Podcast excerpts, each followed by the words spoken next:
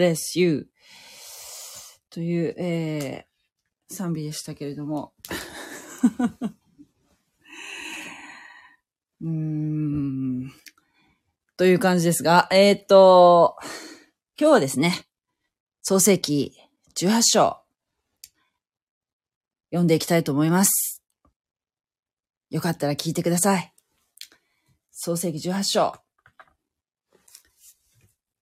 まあ、ちょっととりあえず読みますね。私は、口語訳聖書で読みます。主は、マムレのテレビンの木の傍らで、アブラハムに現れられた。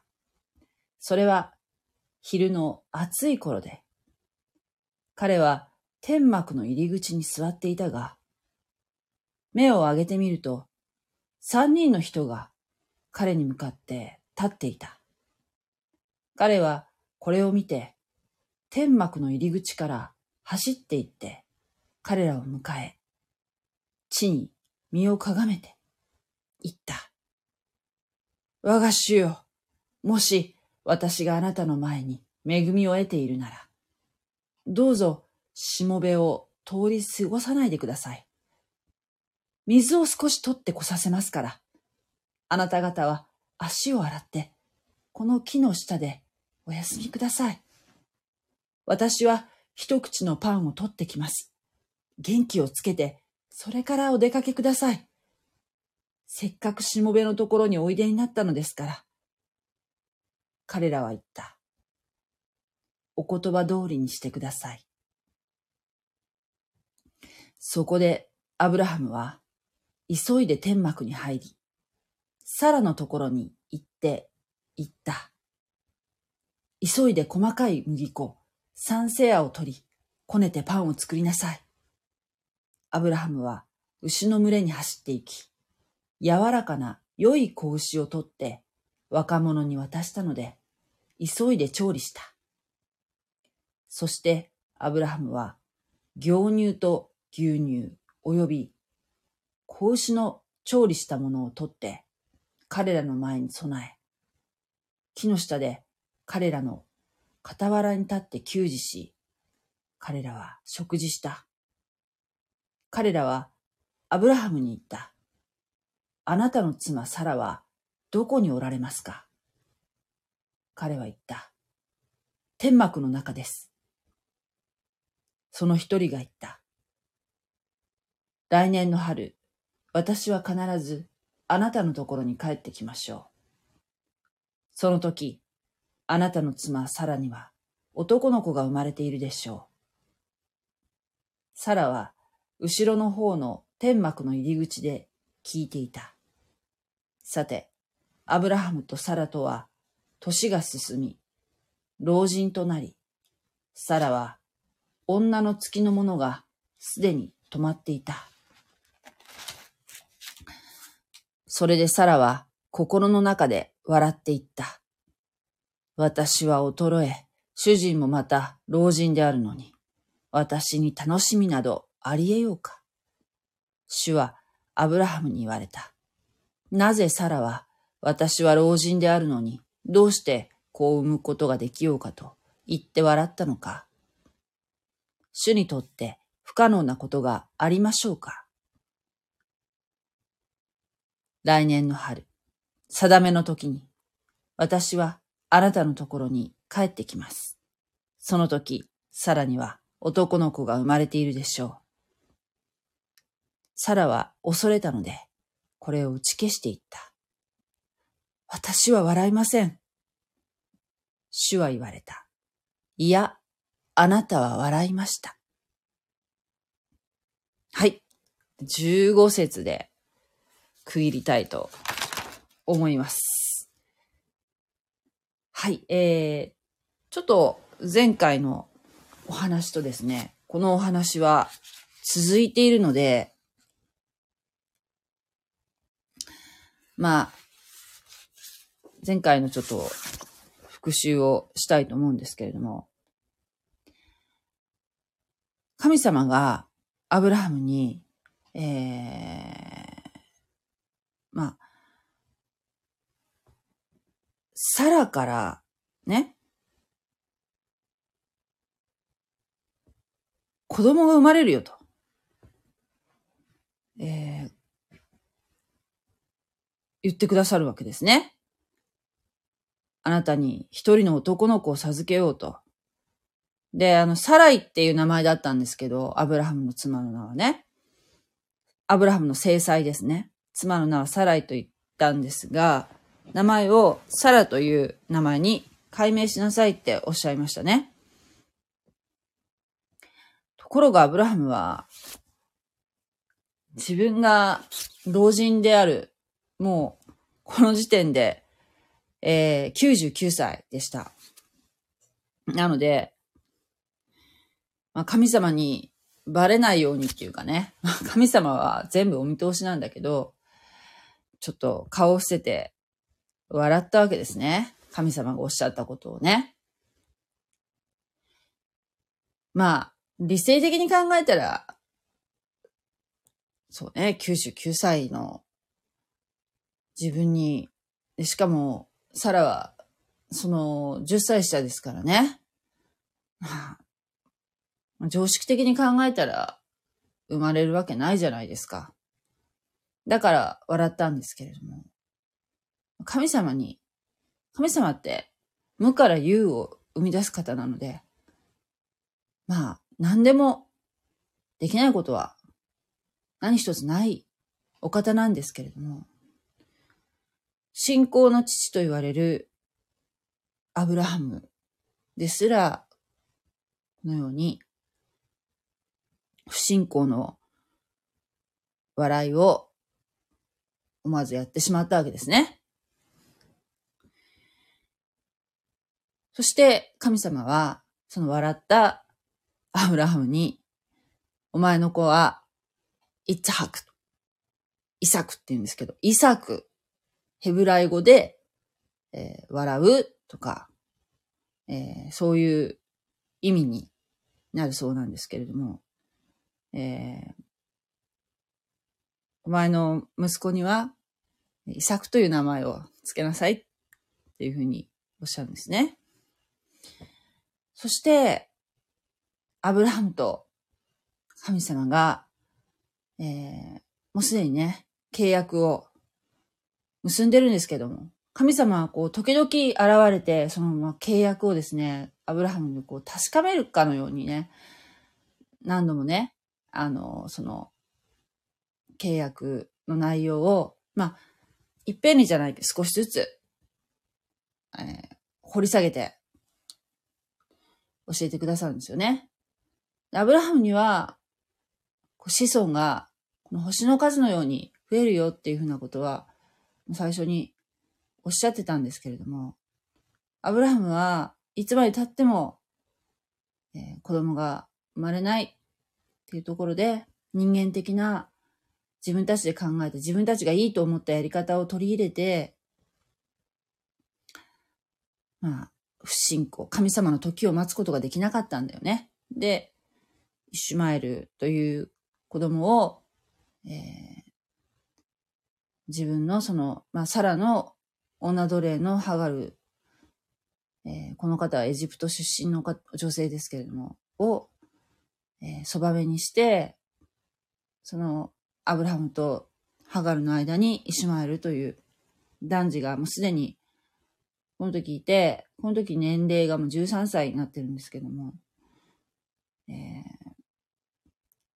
このイシュマエルが、イシュマエル自身もそう思ってたと思うけども、後取り息子になるんだと思ってたわけですよね。当時、そういうふうに、えー、自分の使用人を、まあ、子供が生まれない場合ね、えー、次世代にこう、自分のその、なんていうかな、自分のその子孫を残していくっていうのは非常にこの時代は大切な、大切な、えことだったから、そういうやり方っていうのは合法だったわけですけれども、それは人間の目から見ると合法だけども、神様的には、えー、約束してるんだからね、もうすでに。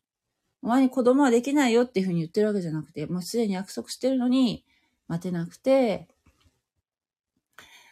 えー、イシュマエルという子供が誕生してたんですけどもね、すでに。でもその子が、お前の、お前と私との間に結んだ契約を継承していくものではないよ。ということを神様はおっしゃるんですね。ただやっぱりそのイシュマエルっていう、その、先に生まれたその子をね、うん大事に思う気持ちっていうのはもちろんアブラハムにありますから、イシュマエルの将来を心配するんだけども、神様はそういうアブラハムの気持ちを汲んで、イシュマエルも、えー、祝福してくださっているわけですけれども。そしてそのアブラハムと、えー、神様が結ばれ、結んだ契約。契約の印としてね、印ですよ。えー、何を神様がアブラハムに求められたかっていうと、割礼をしなさいっておっしゃるんですね。しかも、それはアブラハムだけに求められたんじゃなくて、アブラハムにも、アブラハムはもちろん、アブラハムの子供、そして、アブラハムのその家のものね。そして、アブラハムが、のうち、ところに、こう、の使用人もね、奴隷も全部、アブラハム関係のこの、身内のもの。えー、それはアブラハムの血縁関係のものだけではなく、そのアブラハムの、えー、なんて言うんでしょうね。アブラハムの群れ、アブラハムのチーム、なんて言ったらいいのかな。アブラハムっていうのは、まあその一族、一族老頭すべてってことですね。の男子、男子に限るですけども、に割礼を、えー、印として、契約の印として施しなさいっておっしゃるんですね。アブラハムは確かに、えー、子供の、子孫が、えー、サラから生まれるということを聞いたときに、不信仰の笑いを思わずこぼしてしまうんですけれども、でも、その割礼に関しては、神様が去られた後にもうすぐ、その日のうちに割礼を全員の、すべての男子にね、施したんですね。そこはアブラハムすごいフットワークがいいなっていうふうに思ったんですけれども、まあ、あの、そう、アブラハムはもうすごくもう、今もね、ユダヤ教の人たちもちろんユダヤ教の人たちじゃだけじゃなくて、えー、イシュマエルの子孫であるそのアラブ民族の人たちからも、信仰の父として尊敬されているけれども、それはもう聖人君主だっていうような描かれ方じゃなくて、アブラハムも失敗してるんですよね。これだけじゃなくて、その前にも失敗してるじゃないですか、アブラハム。エジプトに下った時に、えー、サラがえー、綺麗な女性だったからね、そのエジプトのファラオに連れて行かれる時に自分が殺されるんじゃないかっていうのを心配して、自分が夫ってことがバレるとね、嘘ついたじゃないですか。そういうふうな、えー、不信仰さっていうのも、もう生身の人間として、この方は、や、やるわけですよ。当然って言ったらあれだけど、アブラハムほどの人でも失敗をする。それを、聖書は、隠すんではなくて、洗いざらい書いてるところが、えー、すごく信憑性があるなっていうふうに私は思うんですけれども、さあ、18章。それから、じゃあ、どのくらい、この10、前の17章と18章というのは、話が時系列にこう、途切れることなく続いているような、えー、感じなんですけれども、えー、この場面は、18章のシーンっていうのは、えー、マムレのテレビの木の傍らで、神様がこう、また現れるんですね。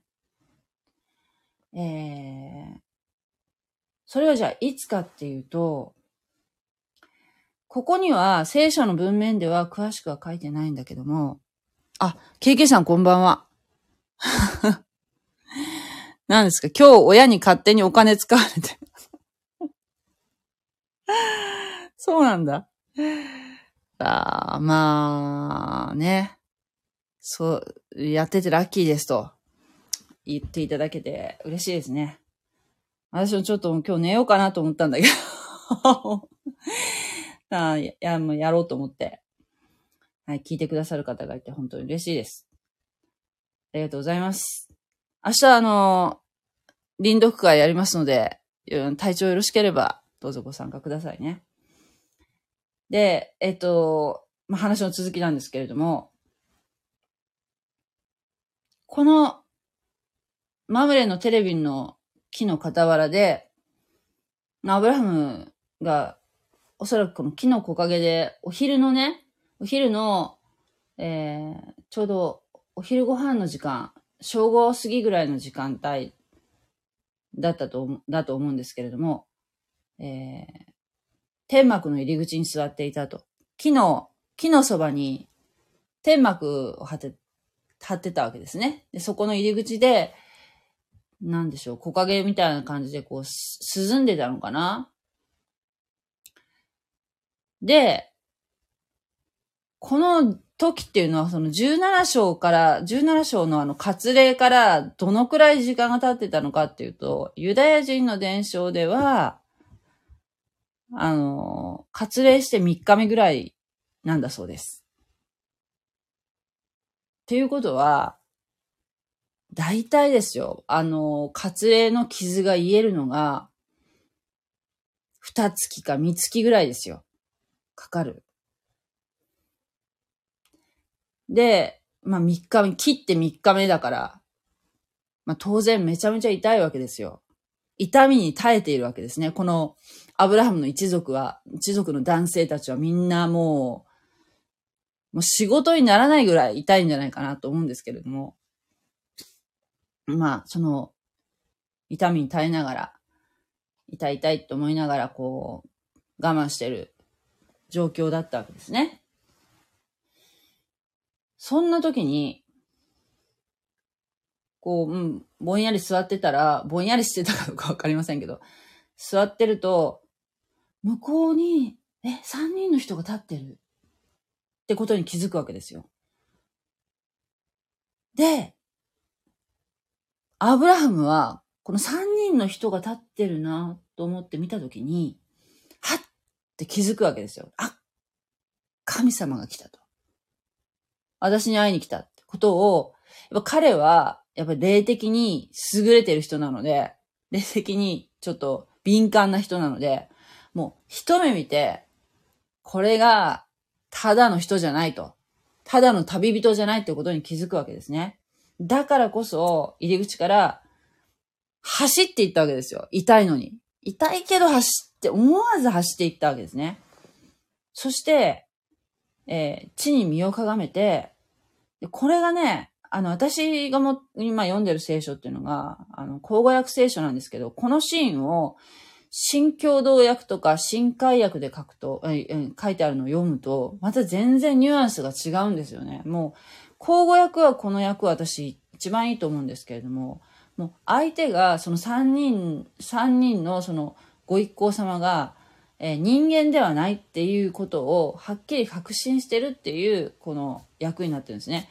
これは、あの、口語訳はいいと思います。我が主よ、もし私があなたの前に恵みを得ているなら、どうぞしもべを通り過ぎ、過ごさないでくださいっていうふうに言うんですね。で、ちなみにですけど、えー、新共同訳は、このアドナイ。まあ、原文だとアドナイって言ってるんですけども、我が主よっていうのを、お客様って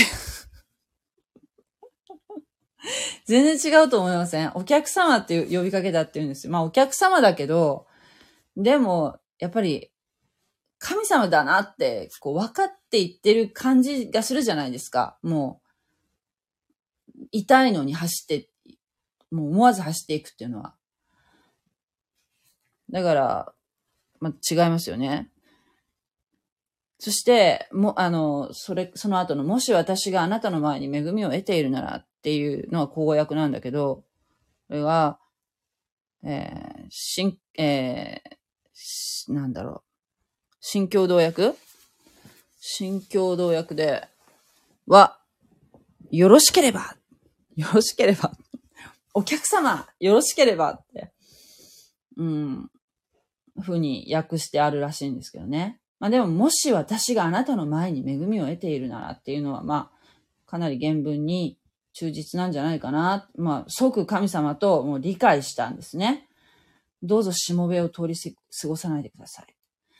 あの、今でも、あの、ベドウィン族っていう、その、あの、遊牧民、遊牧民っていうんでしょうかね。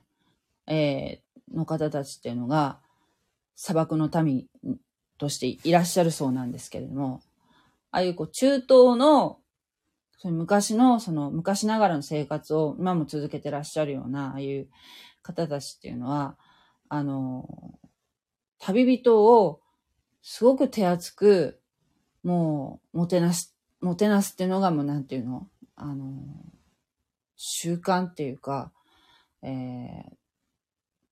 なんていうかな、まあ、誇りっていうかね。まあ、あの、そういうもう、人たちなんだそうなんですけども、アブラハムも、アブラハムもやっぱりその旅人を見ると、こう、手厚くもてなすっていうのは、その時、その頃からの習慣なんでしょうね。というのはやっぱりその砂漠地帯とか、えー、あれのとかは、えー、旅人が、例えばですよ、もう、すぐほら、食料とか水とかも過酷じゃないですか。あの、気象条件がね。気候が過酷だから、そういう人たちをですね、えー、手厚くもてなすっていうのは、えー、そうじゃないと、生き倒れる可能性とかも高いわけだから、そういうのがまあ、基本にあったんでしょうけど、にしてもですよ。にしてもすごいこの、この後、アブラハムは、ものすごくもてなすわけですよ、このお三方を。で、水を少し取ってこさせますから、あなた方足を洗って、この下の、この木の下で休んでってくださいと。少し取ってきますからって言うんですよ、水を。私は一口のパンを取ってきますからって、ちょっと取ってきますからっていうふうに口では言うんだけど、ね、元気をつけて、そこから、それからお出かけ、またお出かけください。また旅を続けてくださいって。せっかく私のところに来てくださったんですから、って言う、言うわけですね。そしたら、じゃあ、あなたのお言葉通りしてくださいっていうふうに、えー、おっしゃるんですね。神様は。で、そこで、アブラハムは、急いで、もう大急ぎで、痛いけどね。こ痛いけどね。痛いけどねっていうところをこう踏まえてこう、えー、想像してほしいんですけど。で、サラのところに、奥さんのところに行ってね、急いで細かい麦粉、酸性を取り、こねてパンを作りなさい。言うわけですよ。で、細かい麦粉って、まあ、小麦粉なんでしょうけど、細かい麦粉っていうのは、この新共同訳では、上等の麦粉って書いてありました。細かい、もう細かく引いた上等の小麦粉。サンセア。サンセアっていうのは、じゃあ、じゃあどのくらいかっていうと、えー、ほんのちょっとでしょうかほんの一口のパンの量でしょうか？これは小麦粉22.8リットル。1セアが7.6リットル。20リットル以上の上等の麦粉で、この3人の方のためにパンを作るわけですね。そして、アブラハムは牛の群れに走っていて、奥さんにパンを指示した後、今度は、えー、アブラハムは、牛の群れのとこに行って、えー、そこでね、若い者に、上等のね、柔らかい、いい子牛を、もう惜しげもなく、もう最上級の子牛を、子牛の肉っていうのはね、まあ、かわいそうだけど、でも、柔らかくて美味しいんでしょうね。これを神様のためにお捧げするんですね。そして、急いで料理をしました。美味しい料理を作りました。そして、アブラハムは牛乳と牛乳及び、えー、子子牛の調理したもの等を取って彼らの前に備え、えー木の下で彼らの傍らでに立って給仕し、彼らは食事をしました。牛乳。牛乳。牛乳ってなんだろうね。牛乳。ちょっと待ってよ。牛乳。さっき調べとけばよかったんだけど、忘れてました。牛乳ね。牛乳とは、えー牛乳っていうのは、えー牛とかヤギとか、えーの乳に酸や、えーキモシンなどの酵素を併用させてできる凝固物。チーズの原料。あー、なるほど。これ、これはもう、チーズですね。牛乳っていうのはね。カッテージチーズみたいな感じなのかな？ねえ。まあ、その、牛乳をですよ。と、あと、まあ、多分、あの、暑い、暑いでしょうから、こう牛乳もね。なんか、素焼きかなんかの壺に入れて、ちょっと冷たくしといたやつを提供したんじゃないでしょうか。うん。そして、なんとアブラハムは、アブラハム自身がね、アブラハム自らが、しもべにやらせないんですよ。もうアブラハムが給仕したんですね。横で、あ、どうぞどうぞ。あ、こ、これもどうぞどうぞってね。痛いけどね。痛いけど、給仕しました。えーそしたらこの、彼らは、お三方はアブラハムに言いました。あなたの妻サラはどこにおられますか？これね、あなたはどこへに、どこにいるのかって、こう神様ってこうやって分かってるのに聞くっていうのなんか思い出しませんか？そうですよ。あの、創世記の最初の方の、アダムとエヴァが神様に対して罪を犯して、そして神様がこう、夕方ね、日の暮れる頃、え神様の足音が、気配がしたときに、アダムとエヴァは隠れましたよね。神様から。で神様はその、彼らが隠れてるってことはもう、よくわかるんだけど、どこにいるかはよくわかってるんだけど、あいえか、あいえかって言ってこう、探してらっしゃるじゃないですか。どこにいるんだって。ね神様ってこう、こういうふうに聞かれますよね。で、サラはじゃあこの時どこいたかっていうと多分天幕の後ろ、多分じゃなくて書いてあるよね。後ろの方の天幕の入り口でこう、盗み聞きしてるわけですよ。こそこそ聞いてるわけですよ。このな、誰だろうとかね。何話してるんだろうつってね。それ分かってらっしゃるわけですよ。しかも、ね、この人たちがただ、ただの人じゃないってことが分かるのが、あの、サラの名前が解明されてるってことを知ってるわけですよね。こうさだって自分が解明しなさいっておっしゃったわけですから。あの、サラ、あの、サラの名前を知ってるんですよ。あなたの妻サラはどこにいますかってね。おっしゃって。そしたら、アブラハムは、ああ、天幕の中ですって答えるんですね。でこうわざとこう言って、こう、サラが、聞いてるよね、どこにいるのかなって、こう、ちょっと気を引いてるわけですね。で、この3人のうちの、中川先生がおっしゃるには、その3人のうちのお一人が、受肉前のイエス・キリストである。で、その後の二人は、お供の天使だっていうふうにおっしゃってました。はい。そのうちの、その一人が言いましたと。来年の春、私は必ずあなたのところに帰ってきましょう。その時、あなたの妻サラには男の子が生まれているでしょう。ね。おっしゃるわけですね。で、サラは後ろの方で、の天幕の入り口でそれをこう聞いているわけですよ。ね。という、こう、構図になっているんですね。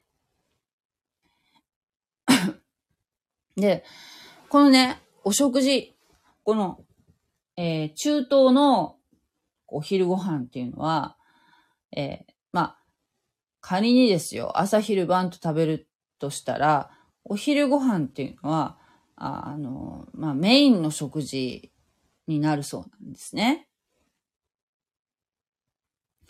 で、えー、聖書の中では、あの、新約聖書もそうだけど、ご飯食べるシーンっていうのが、まあ、イエス様がみんなとご飯食べるシーンっていうのは、ちょこちょこ出てくるんですけれども、一番有名なのはほら、最後の晩餐じゃないですか。で最後の晩餐っていうのは、えー、まあ、この、この食事、この食事は、今このアブラハムと神様が一緒にしている食事っていうのは、その契約を結んだじゃないですか。契約の、えー、締結の後に食べる、割礼の後に食べてるわけですので、これは、まあ、ヘブル的な概念で言えば契約の食事で、そして最後の晩餐も、につなが、つながるような意味合いを持っているっていうことなんですけれども、さあ、えー、アブラハムとサラは年が進み、老人となり、サラは女の月のものがすでに止まっていたと、女の月のものって言ったら、まあ、直訳すると、なんか女の道っていうらしいんですけども、まあ、あれですよね、月経ですよね。月経がもう止まってるわけですね。それで、えー、サラは、月経が止まってたらほら、まあ、普通常識では妊娠はもう100%無理ですよね。だけど、こういうふうに子供が生まれるよ、来年の春、生まれるよって、もう断言されたわけなので、えー、サラは、心の中で笑ったんですね。心の中ですよ。アブラハムみたいに下向いて笑ったんじゃなくて、心の中で笑ったんだけども、苦笑いしたんですね。私は衰え、主人もまた老人であるのに、私に楽しみなどありえようか。ね。ちょっと否定的なことを言うわけですよ。神様の言葉をちょっと否定するわけですよ。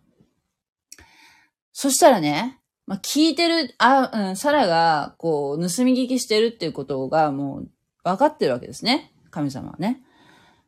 でそ、それを踏まえて、主はアブラハムに言われました。なぜサラは、私は老人であるのに、どうしてこう産むことができようかと言って笑ったのか。っていう、おっしゃるわけですよ。笑ったって、心の中で笑ったこともわかるんですね、神様は。逃れられないですよ。逃れられません。主にとって不可能なことがありましょうか来年の春、定めの時に、私はあなたのところに帰ってきます。その時さらには男の子が生まれているでしょう。サラは恐れたので、これを打ち消していった。これもう隠れてたんだけど、ね今まで。隠れてたんだけど、バッと、うん、出た、出ていったんでしょうね。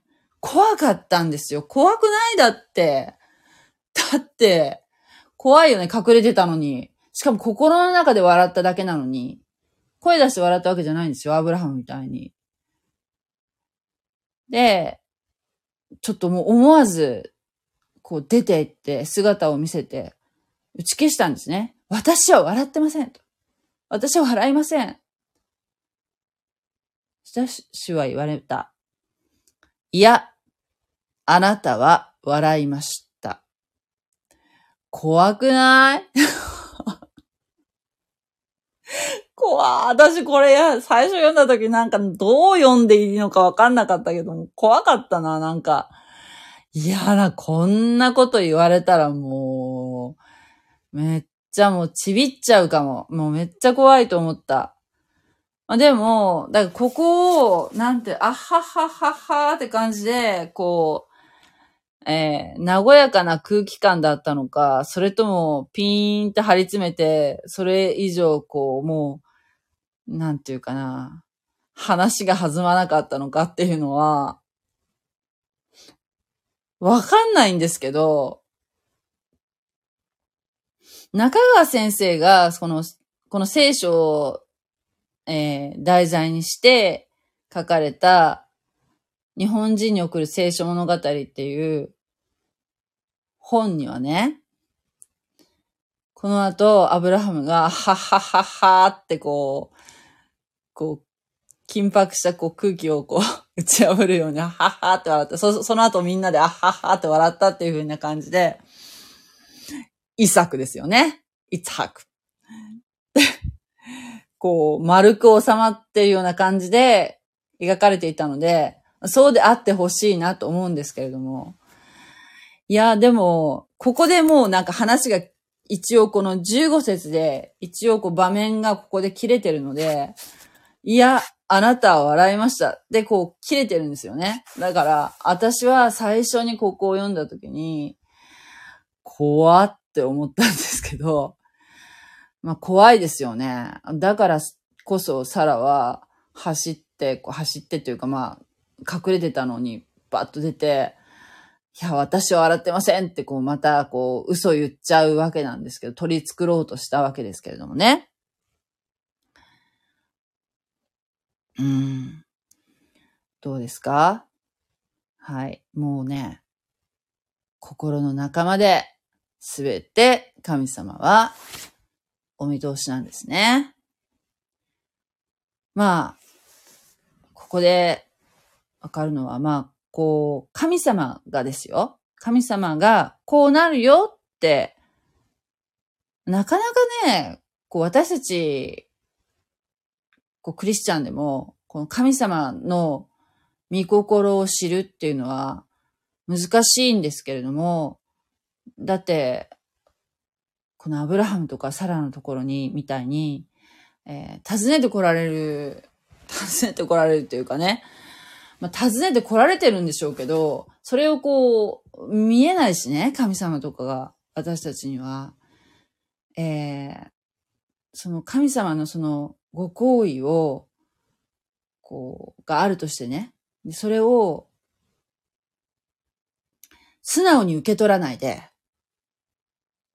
否定する。いや、そんなことないだろうっていうことって、ひょっとしたらあるかもしれないね。例えば福音もそうじゃないですか。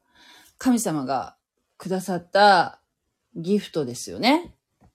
こう、この、このことを信じたら、あなた救われるんだよ。でも人間ってほとんどの人は心の中で笑ってえー、そんなことありえようかって思っちゃうんだよね。ほとんどの人は。9割以上の人はね。で、この否定的な決めつけが、せっかくの神様の働きを妨げていることがあるんだよっていうことが、まあ、適用としてわかるかもしれない。だからここ、神様が、まあ、少なくともこの聖書に書いてあるような、まあ、こう、こうすればいいんだよってことをもう聖書で教えてくれくださってるんだけど、それを、えー、素直に子供のような気持ちでこう受け取るっていうことって、なかなかね、なかなか子供だってよ。子供ですらね、えー、受け取れないっていうかね。いう人も、がほとんどだと思いますけどね。はい。ということで、ひょっとしたら神様は、私たちのね、心のドアをこう、いつもノックしてくださってるのかもしれないけども、それ、いや、そんなことはない、そんなことはないっていうふうに、えー、否定的な思いで、ドアを固く閉じてるっていうこともあるかもしれないね。で、この、例えば、うん、そうね、自分が望んだように望む形、自分が、えー、こう、こうなってなりたいとかね、こうであってほしいっていう方向に、えー、行くとは限らないんですよね。神様の、その、見心と自分が望んでいることっていうのは違うってこともあるからね。だけど、その神様を信じる、もしね、神様を信じる、信仰し、信仰してるんであれば、神様は決してその人を悪くは絶対されない。ですよ。絶対、その信仰者はね、神様を信じる人たちに対しては、神様はえー、絶対に、その子、その方を悪くは絶対されないから、もし自分が望まない方向に、その、その時は思えても、トータルで、後で考えて思い起こすと、必ず、それは、有益な方向に、えー、導かれてると。知らず知らずのだから、うーん、なんていうかな。お祈りするときも、これ前の賛美さんも言ってたけどね、こう、こうなりますようにっていうふうに祈るんじゃなくて、えー、なんておっしゃってたかな。まあその、見心、あなたの、あなたの、うん、そうね。この現状、この現状をお伝えするだけでね、これ、こう、これこれ、こういうことがあって今めっちゃ苦しいですっていうことを、だけね、お伝えしておけば、神様はきっとそれを聞いてくださって、私たち祈った、祈った本人が思いもよらないような解決法を、人間の頭では想像できないような、もっと素晴らしい解決法を、えー、の方に導かれると、私は信じてます。うん。もしね、このね、まあ神様はこの時、ちゃんとアブラハムのとこに現れて、アブラハムとサラのとこに現れて、まあ、この人たちもちょっと特別な人だからね、必ず子供が生まれるよっていうふうにおっしゃったわけですよね。でも、もし、その、なんていうの？こういうアブラハムとかサラみたいに特別な人じゃなくて、まあ、普通の人であったとしても、ね？で、あの、がね、子供が生まれますようにって、まあ、お祈りしてたとするじゃないですか。で、仮にですよ、その人たちが望んだような結果にはならなくても、神様はもっと素晴らしい、この信仰者に対してはもっと素晴らしい別の解決法で、本当に子供が生まれるかもしれないし、そうじゃなくても、もっと素晴らしいことをくださると思うんですね、私は。はい。それはもう間違いないと思う。もう必ず英気としてくださるっていうのは、えー、もう、間違いないと思いますね。あそれを、なんていうの？楽しみに待つっていうのもいいんじゃないですか。すべてをお任せして、すべてあなたにお委ねします。あなたが連れて行ってください。っていうのも、楽しく、楽しみじゃないですかこのか、これから先どうなるか、どう展開していくかわからないっていうのがね。うん。と思うんですけども。はい。いかがでしょうか？ねあの、本当に、そういう意味ではね、もう本当私はね、クリスチャンになってよかったっていうのはそこ。なんか、えー、クリスチャンになったら、じゃあなんか、いいことしか起こらないかっていうと逆で、逆ですごく大変なことっていうのはもう起こるかもしれない。もしかしたらね。まあそれ人によるかもしれないけど、大変なことが起きても、えー、どっか安心していられるのは、神様は必ず、神様の方法で解決してくださるから。私が思うようにではなくて、神様の方法で解決してくださるから。そしてそれは、えー、か、絶対に素晴らしい方法で解決してくださるっていうことを、私たちは、クリスチャンは知ってるので、もう、どんなに大変な時でも、もう、どんなに苦しい時でも、希望があるんですね。そして、この世界を去っても、私たちはその先があるってことを、私たちは信じてるし、知ってるので、どうなるかってことを知ってるっていうのは、こんなに安心なことないですよ。ほとんどの人は、自分たちが死んだらどうなるかってことを知らないし、それを見ようとしないで生きてるんだけど、ね、不安になるから、そんなこと考えて不安になるから、知らないからね。でも、クリスチャンは知ってるんですよ。知ってるから強いの。私はそう思ってます。はい。ということで、このね、もう前回も今回も信仰と不信仰の狭間で、このアブラハムとサラは揺れ動いてるわけですけれども、私たちと一緒で不信仰なところも多々残されてるんですけど、だけど神様はこの二人に素晴らしい祝福をしてくださっているっていうことを、本当に、えー、なんていうかな。あの、平安を持って、えー、私たちも、えー、生きていきたいなっていうふうに思います。はい。では今日もね、2時に過ぎましたけども、ありがとうございました。えー、KK さん、サタンの言うことを聞いて神様が苦労ばかり与える人の話、ありますよね。サタンの言うことを聞いて神様が苦労ばかり与える人の話、あ、呼ぶ記のことかな？呼ぶ記のことかな？あのね、あのー、呼ぶ記。呼ぶ記っていうのもあれもちょっと解釈が難しい話かなというふうに思うんですけど、あ不思議ですよね。サタンってね、もともと天使長だったじゃないですか。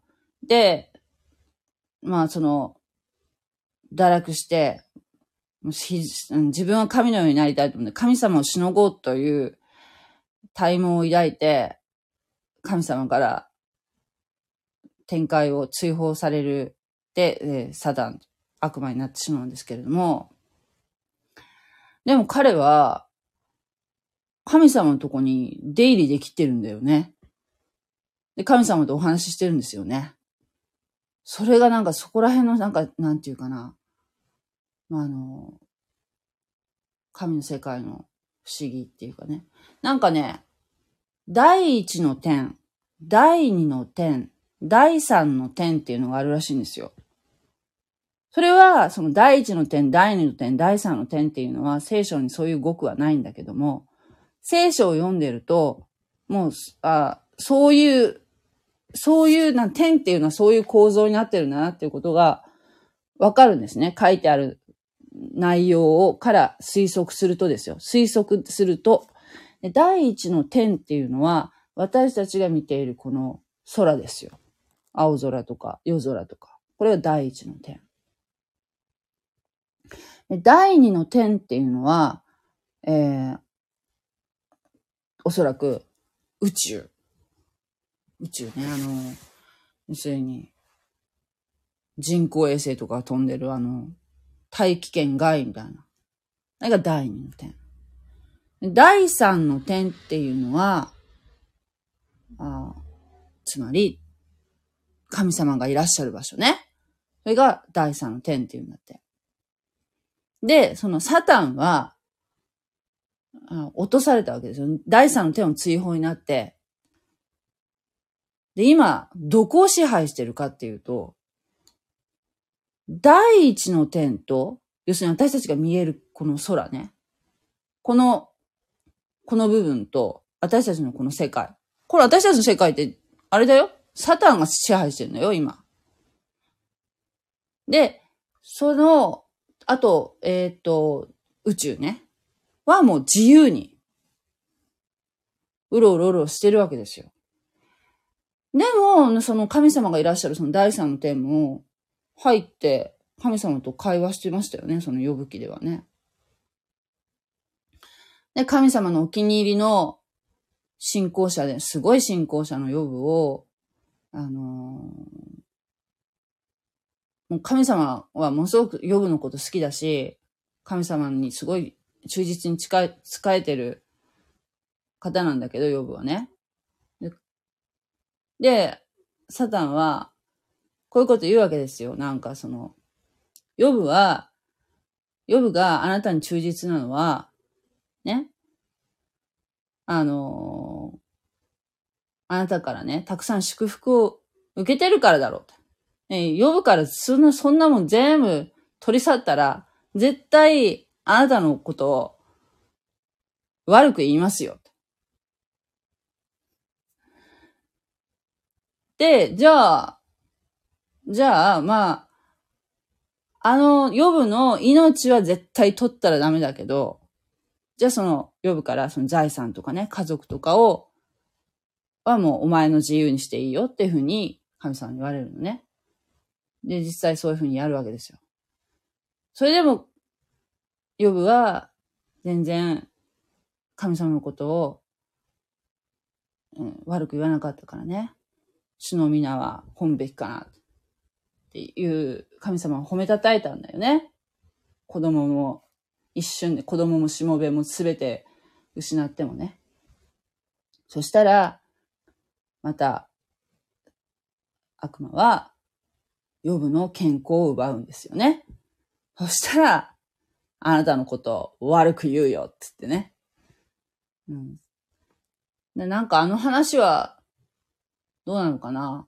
何が言いたいのかなっていうふうに思うけど、一つはその、なんだろうね、あのーいろんなそういう災害であるとか、この世の苦しみみたいのっていうのは、その当時は、なんか、やっぱその人本人の不信仰とか、その人本人に原因がある。その人が何か罪を犯したからこんな目に遭うんだっていう、こう、なんか因果応報みたいなことをが言われてたんだって。罰が当たったみたいな。だから、うんヨブ何かお前やっただろうっていうふうに友達に追求されるんだけど、ヨブは全くそのことやった記憶がないわけですよね。だからね、そういうふうなことっていうのはそういう、すべて、その、本人が何かしたから悪いことが起きる。場合もあるけど、その本人の刈り取りっていうかね。あるけど、そうじゃないこともあるよっていう。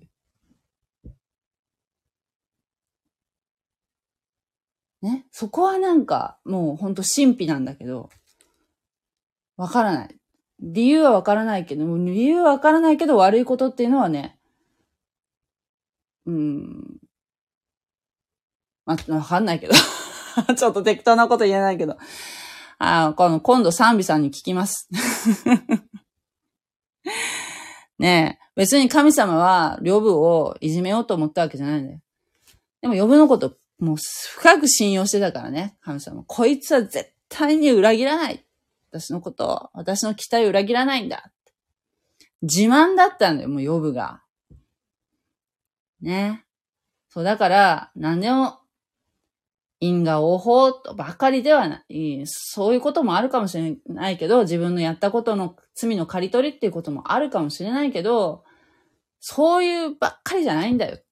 ね。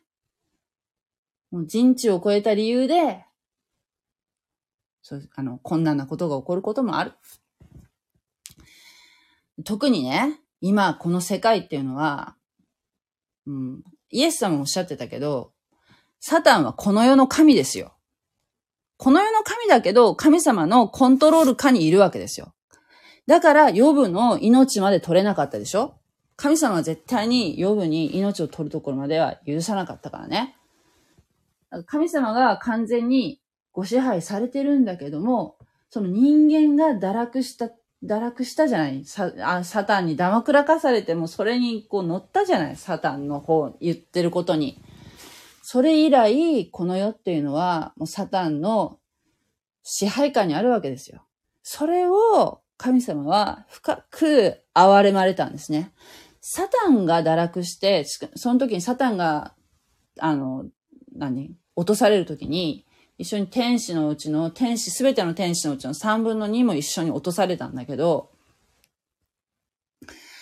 神様は、その人たちに、その人たちというか、その天使、堕落した天使たちに、3分の2って言った今、3分の1が落ちたんだよ。3分の2は残ってる。3分の1の天使は、要するにもう、ダメだったんだよね。もうテスト不合格ですよ。自分が神より優れたものになれるっていうふうに思ったそのサタンの古文もね、一緒に落ちて、それで悪霊になってしまうんですけど、あの人たちに神様は、一遍たりとも、なんていうの？えー、悔い改めのチャンスはくれないよね。これもこの間話してたんだけど、あの、聖書フォーラムで話、うん、話してたんだけど、やっぱそういう質問する人がいるんですよ。その、人間には悔い改めのチャンスをくださってますよねって。この恵みの時。今、このイエス様以来のこの2000年間の間に、人がどんだけ悔い改めるかなっていうことでね、その一生の間、一生ってまあ、人間ってさ、まあ、長くてもまあ、120年とかまあ、その人生の中に、ね、で、あの、悔い改めるかどうかっていうのは、その、短いその一生の中で、神様と出会ってね、イエス様のことを信じるかっていうところなんだけども、ああ、それ、そういうチャンスを神様は人間にくださってるよね。だけど、サタンにはくれてない。なんでかっていう悔い改め、悪魔もちょっとかわいそうじゃないかって、悔い改めのチャンス、だってこの人たちはさ、あれだよ、最終的には火の池に投げ込まれるわけだからね、生きたままね。で、悔い改めのチャンスはないのかっていう質問してる人がいた。ないんですよ。聖書を読む限りはない。悪魔とか悪霊に悔い改めのチャンスはくれてない。うん。それは、やっぱり天使っていう存在と人間っていうののその違いだけど、天使っていうのはもう神様の見そばで仕えてたわけでしょだから、神様、ね、神様に逆らったら、神様逆らったらどうなるかってことも知ってたはずなんだよね。知ってたはず。よくよく神様の偉大さとか神様の凄さってことをもう間近に感じて神様っていう存在をちゃんと身近に感じながら生きてた。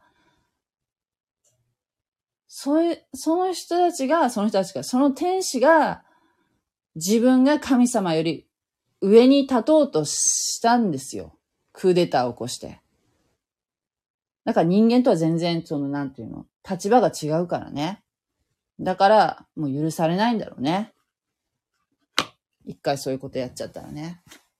っていうところの違いがあるんじゃないかっていうふうに先生おっしゃってたけど。呼ぶかわいそう。呼ぶかわいそうね。そうね。呼ぶかわいそうだったけど、でも、えー、その、サタンによってね、ああいう、こう、ひどい目に子供もね、すべて失ったけど、最後のところに読む、読むとね、呼ぶは、それ、その前よりももっと神様に多くの財産とそして家族を与えられるんですよね。まあ、その、ヨブの子供たちは死んじゃったけど、でもヨブの子供たちだから、きっとね、神様に信仰があったからね。まあ、この世の命は取り去られたけど、きっと先にもう天の御国に行ってるからね。それはまた、ヨブがえー、天の御国に行った時に必ず会えるからね。そのに人間のその人生っていうか、この、この世の生っていうのはやっぱり短いじゃないですか。人間ってどうしてもね。だけどほら、それから死んだ先がまた長いから、それはまた会えるからいいんじゃないかなって私は思うんですよ。だけど、その、アブラ、アブラハムじゃないや、ヨブにはそうやって神様は、ヨブの信仰を見てね、えー、あっぱれっていうところで、もう、美しい子供たちも恵まれて、財産もさらに増えてね、幸せに暮らしましたとさっていうところで終わってるから、いいんじゃないですか？呼ぶ。ただね、気になるのがあの奥さん、呼ぶに、神を呪って、死ねみたいなことを言ってた、あの、消しかけてた、あの、奥さん。あの人の処遇が書かれてない、なかったように思うんですけれども、どうでしょうか？あとなんかの若い従者。えっ、ー、と、若いもんがなんか、後でなんか偉そうにわわわ言ってましたよね。ヨブの三人の友達っていうのは、ね、そのヨブお前なんかしたんじゃないかって一生懸命こう、悟すんだけど、彼らのこ、彼らはなんかそのヨブによって神様が、えー、なんていう、鳥なしの祈りっていうかね、えー、祈ってもらって、その、なんだかんだ 呼ぶに知恵をつけようとしてたあの彼らは、えー、救われるんだよね。神様にの処罰を受けなかったんだけど、あのなんか最後になんか言ってたちょっと上から目線のあの若い人はどうなったかは書かれてないし、あの奥さんもどうなったかは書かれてないからちょっとあれ、あの人たちどうなったのかな？っていうのはちょっと心配なんですけども。呼ぶはもう幸せに暮らしましたね。だからよかったと思います。はい。なんか呼ぶ気のことも、まあ、呼ぶ、なんかね、KK さん、聖書読まれてるみたいで、まあ、素晴らしいと思います。私よりよっぽど、あの、しなんていうの？聖書に詳しくなるかもしれないね。それでは、えー、また明日、金曜日、明日というかもう金曜日ですけどね、えー、10時から臨読会やりますので、もしこれ聞かれた方はね、ぜひ、あのー、スマホにね、えー、聞くドラマ聖書っていう、あの、新海訳2017年版のアプリをね、ダウンロードして、臨読会に参加してみませんか？はい。ありがとうございました。God bless you. じゃあね、おやすみなさい。ありがとうございます。